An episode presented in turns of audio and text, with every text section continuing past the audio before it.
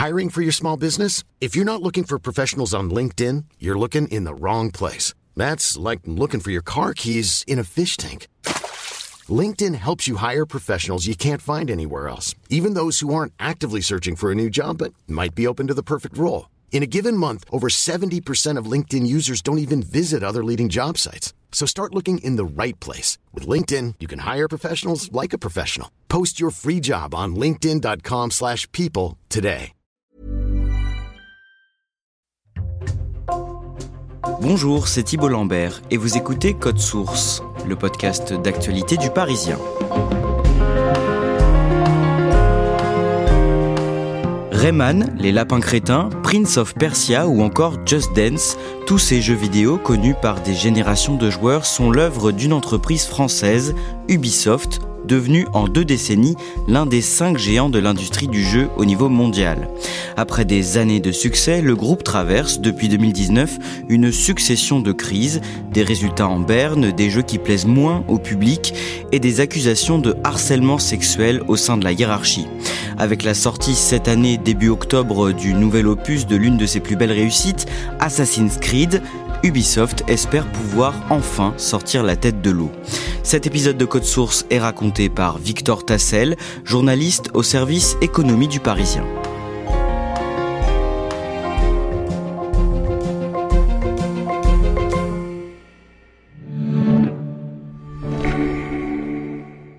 Hello everyone. Before we start, I'd like to say a few words about internal issues that have come to light recently. Victor Tassel en a choisi de commencer cet épisode au mois de septembre 2020. À ce moment-là, le PDG d'Ubisoft, Yves Guillemot, 60 ans, adresse un message vidéo aux quelques 20 000 salariés de son groupe à travers le monde. Décrivez-nous cette vidéo. Il apparaît donc très stoïque, seul, en polo. Il s'exprime en, anglais avec un accent très français. Et en fait, la vidéo arrive à un moment très particulier pour l'entreprise. Il y a eu des accusations d'harcèlement sexuel en juillet 2020. On est en septembre. Les chiffres commencent à être mauvais. euh, Les ventes sont mauvaises. Le groupe revoit ses prévisions financières à la baisse. Bref, Yves Guillemot a l'air inquiet et fait acte un peu de contrition en admettant qu'il y a eu beaucoup de problèmes dans l'entreprise. I want to be clear. Ubisoft stands for equality and respect for all.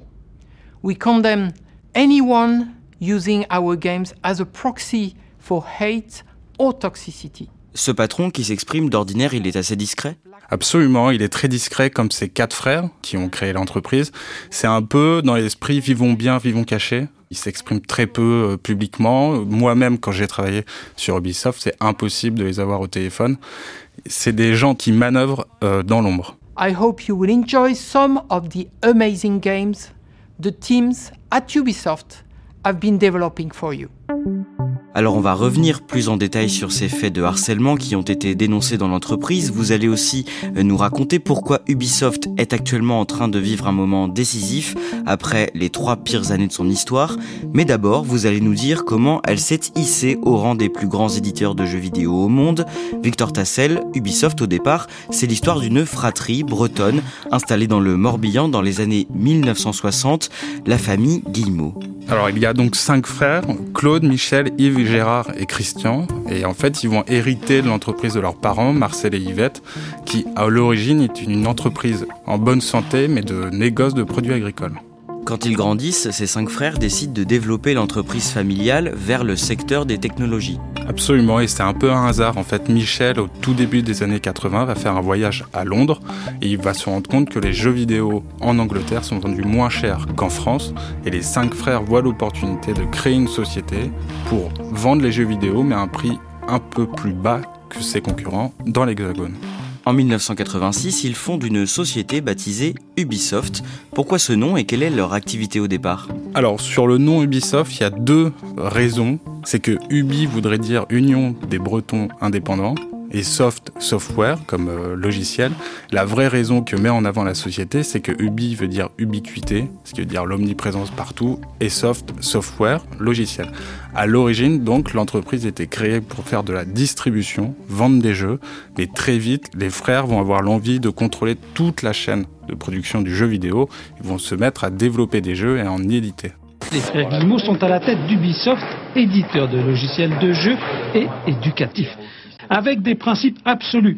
Même salaire pour les cinq, même nombre d'actions, et pour les décisions ici, on ne joue pas perso. Les décisions finales, euh, en général, on se met d'accord. Sont, prises en commun. Il faut qu'on soit, on doit se mettre d'accord? Breton tenace, voire même têtu paraît-il, les Guillemot ont hérité de deux certitudes de leurs parents. La promotion, c'est par les études, et dans les affaires, il faut s'appuyer sur les proches. D'où un côté intantiné rétro de ce capitalisme familial. Salut à tous Vous voulez savoir ce qui se trame ici? Laissez-moi vous raconter l'aventure de Rayman. En 1995, Ubisoft édite un jeu vidéo pour les consoles Atari Jaguar et PlayStation, ça s'appelle Rayman. Victor Tassel, à quoi ressemble ce jeu? C'est un personnage très désarticulé, avec une petite touffe rousse ou blonde sur la tête. Et en fait, le personnage va évoluer dans un monde fantastique. C'est un jeu d'aventure très cartoonesque, très ludique, qui ressemble beaucoup au dessin animé. il va devoir sauver le monde contre une attaque de méchants. Ce jeu va propulser Ubisoft sur le marché mondial du jeu vidéo. Absolument, les ventes vont être records, ils vont vendre plus de 8 millions d'exemplaires, ce qui est complètement euh, inattendu. Ils profitent aussi de l'essor de la PlayStation 1, qui est vraiment la première console qui va s'installer dans les, dans les salons des familles dans le monde entier. Nous sommes au Québec, mais ce studio est celui d'une entreprise française, Ubisoft, une petite PME créée il y a une vingtaine d'années par cinq frères et qui est aujourd'hui le numéro 3 mondial de cette industrie des loisirs électroniques. Cette multinationale est implantée dans une trentaine de pays, mais fabriquer un bon jeu vidéo n'est pas si facile. En moyenne, 200 personnes y travaillent intensément et ce durant deux ans. Pour faire face à ces besoins de recrutement, Ubisoft a donc été jusqu'à créer sa propre école de jeux vidéo. Ubisoft devient une entreprise cotée en bourse à partir de 1996 et elle surfe donc sur le succès de Rayman en développant des suites, Rayman 2 et 3, sortis en 1999 et 2003, et d'autres licences comme le jeu d'aventure Splinter Cell, adapté de l'œuvre de l'écrivain Tom Clancy. Victor Tassel, en 2004, fort de toutes ses réussites, Ubisoft est convoité par son plus gros concurrent. C'est Electronic Arts, qui est connu dans le monde du jeu vidéo pour faire notamment les jeux FIFA. Et en fait, ils vont vouloir racheter Ubisoft en prenant des parts dans l'entreprise, euh, environ 19%. Et l'objectif, c'est d'acheter un savoir-faire, une créativité. Ubisoft va s'imposer comme l'éditeur de jeux indépendant qui va contrôler toute la chaîne, c'est-à-dire créer les systèmes de jeu de tous ces jeux, avoir des graphismes très poussés, avoir des idées de création de jeux, etc. et qui vont intéresser évidemment les grosses majors américaines qui, elles, sont plutôt sur des créations de jeux très simples, très efficaces et qui veulent s'acheter une espèce de créativité qu'a développé Ubisoft. Et quand Electronic Arts achète toutes ses parts de l'entreprise, comment réagit Ubisoft? Très mal. Euh, les frères Guillemot, justement, qui sont très attachés à leur indépendance et au fait de, créer leurs jeux eux-mêmes, vont directement réagir en augmentant leur part dans la société et vont ferrailler avec Electronic Arts pendant quelques années jusqu'à temps que le géant américain lâche l'affaire. À ce moment-là, l'entreprise s'est déjà bien développée dans le monde entier. Comment elle fonctionne? En fait, l'entreprise va commencer à ouvrir des dizaines de studios dans plein de pays du monde, en Amérique du Nord, partout, en Europe. Le modèle est très particulier dans le sens où chaque studio est interdépendant. Chaque studio développe sa propre spécialité. Chaque studio peut proposer la création d'un jeu et chaque studio va coopérer avec les autres et tout ça est piloté depuis la direction parisienne. Quelque chose ne va pas.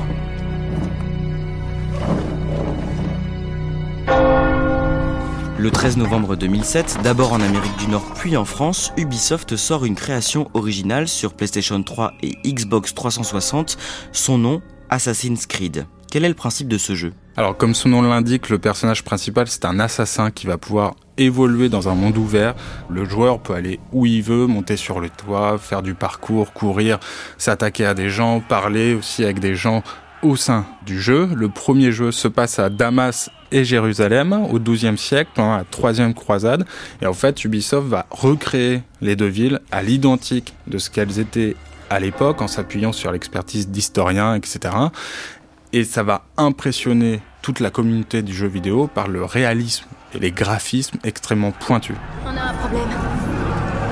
Impossible de maintenir la connexion mémorielle. Traumatisme psychologique critique. Il rejette le traitement. On arrête tout. Desmond, essayez de vous détendre un peu.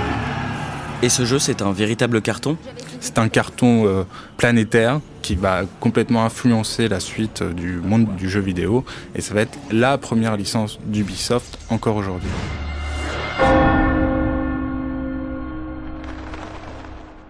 Victor Tassel, en parallèle, Ubisoft cartonne aussi grâce à des jeux destinés à un public plus familial. Absolument, ils vont notamment créer Just Dance, qui est un jeu où justement le joueur doit reproduire des chorégraphies, que ce soit sur Wii ou sur PlayStation. Ils vont aussi lancer les Lapins Crétins, qui vont être un succès énorme, populaire et familial sur la Nintendo Wii, qui est inspiré de l'animal et qui va ensuite générer des dessins animés, des bandes dessinées. Tout ça va amener Ubisoft à créer en France un écosystème du jeu vidéo qui va se construire autour de la grande société française. Ça va développer ce qu'on appelle aujourd'hui la French Touch, un mélange de créativité et d'indépendance.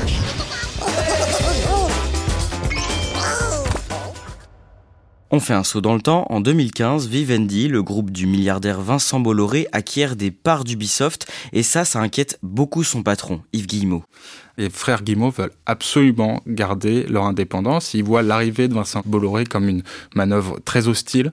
L'alerte est donc lancée chez Ubisoft et ses lapins crétins, le numéro 3 mondial du jeu vidéo, dirigé par les frères Guimau de Carentoire, est la nouvelle cible de la folie des grandeurs de Bolloré le Finistérien. Selon la tribune, sans crier gare, le patron de Vivendi a racheté 10% d'Ubisoft et de sa filiale Gameloft. Ils vont combattre l'arrivée de Vincent Bolloré. Ils vont se battre euh, en bourse en augmentant leur part eux-mêmes. Ils vont faire appel à des investisseurs aussi pour essayer de faire reculer Vincent Bolloré. Et le milliardaire breton, lui aussi, va finir par lâcher l'affaire trois ans plus tard. Et les frères Guimbaud le présenteront comme une victoire.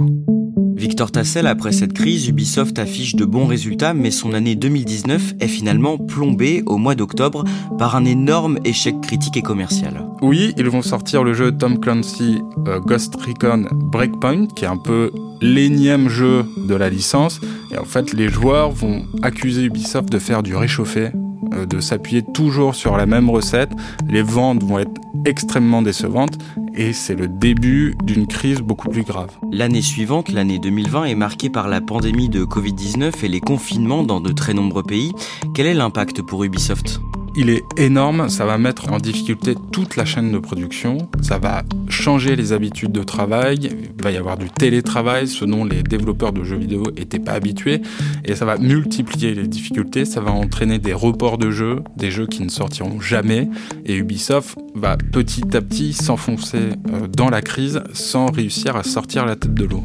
En juillet 2020, une longue enquête de nos confrères de Libération met en lumière des faits de harcèlement sexuel et de tentatives d'agression sexuelle dans l'entreprise.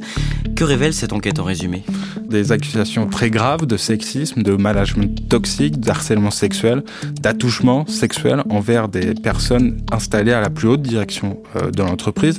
C'est un milieu très masculin, ça va complètement libérer la parole, c'est un petit peu le MeToo euh, du jeu vidéo et forcément l'entreprise était déjà en difficulté à cause de la crise du coronavirus et ça fait l'effet d'une bombe et d'un séisme qui va complètement désorganiser l'entreprise. Est-ce que le nom du PDG, Yves Guillemot, est cité dans ces enquêtes? Oui, non pas pour avoir un management toxique, mais pour avoir laissé faire, euh, d'avoir été au courant de certains faits, mais d'avoir fermé les yeux.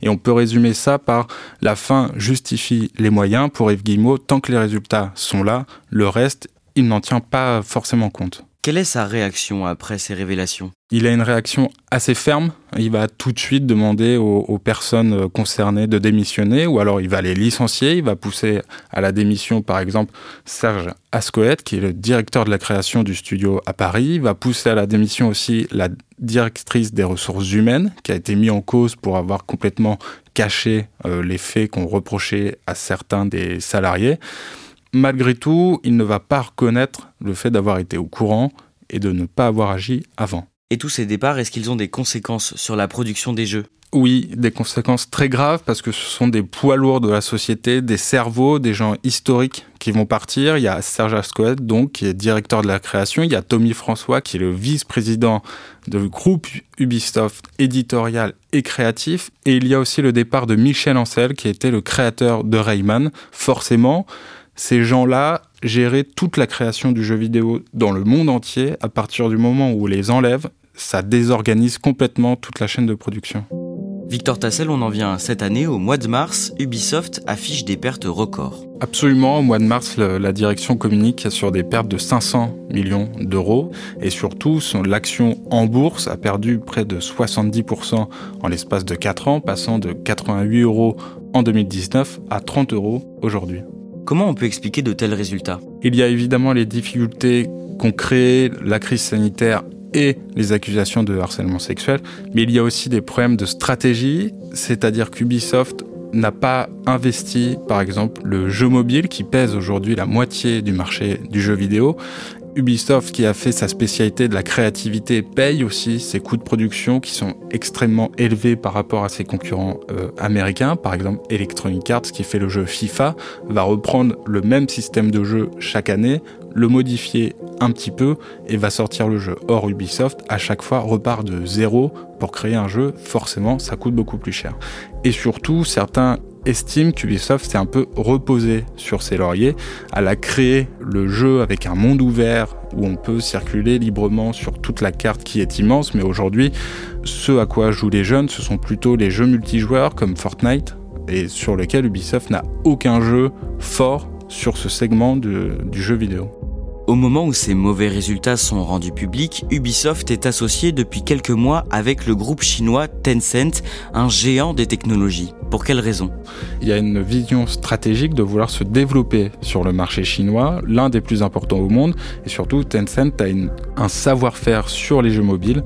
L'idée, c'est de se développer dans un pays du monde en forte croissance et surtout s'améliorer dans un secteur où Ubisoft n'est pas encore assez bon. Nous agissons dans l'ombre pour servir la lumière.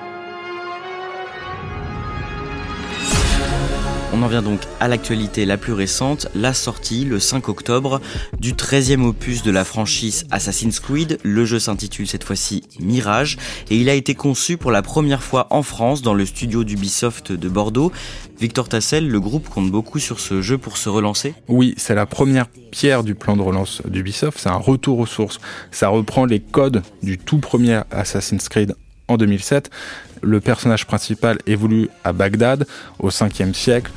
Il y a un temps de jeu assez réduit, c'est un choix visiblement aussi d'Ubisoft pour avoir un prix de vente qui est lui aussi réduit, aux alentours de 50 euros plutôt que 80 euros euh, d'habitude. Et tout ça a été fait pour retrouver à tout prix un succès commercial et critique. Un mois après sa sortie, est-ce qu'on peut dire que le jeu a été bien accueilli pour l'instant? Oui, les critiques sont bonnes et Ubisoft, qui ne communique pas les chiffres, affirme que ses débuts sont à la hauteur des précédents opus et il faut savoir qu'un Assassin's Creed se vend en général entre 10 et 15 millions d'exemplaires dans le monde. Victor Tassel, est-ce qu'à l'avenir Ubisoft peut espérer renouer avec la croissance? C'est en tout cas l'objectif. Le 7 décembre, Ubisoft va sortir le jeu Avatar et surtout, Ubisoft a annoncé sortir un Star Wars mi-2024 qui est très attendu par la communauté du jeu vidéo. Tout ça montre que Ubisoft a un nouvel objectif, une nouvelle idée, c'est d'adapter des grandes franchises des films aux jeux vidéo. Forcément, c'est des projets qui vont coûter extrêmement cher et sur lesquels Ubisoft compte pour redevenir un géant du jeu vidéo c'est pas sûr. Malgré tout, Ubisoft garde un retard conséquent sur certains secteurs du marché, comme les jeux mobiles ou les jeux multijoueurs, où l'entreprise française n'a pas de forte licence qui lui permet de, de s'assurer un bel avenir.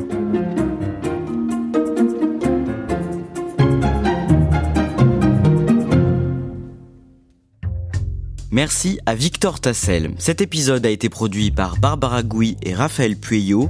Réalisation Julien Moncouquiole. Si vous aimez Code Source, parlez-en autour de vous, abonnez-vous sur votre plateforme d'écoute préférée et laissez-nous un commentaire et des petites étoiles. Vous pouvez aussi nous écrire à cette adresse codesource at leparisien.fr et ne manquez pas non plus Crime Story, le podcast de faits divers du Parisien, disponible également sur toutes les plateformes avec une nouvelle affaire chaque samedi.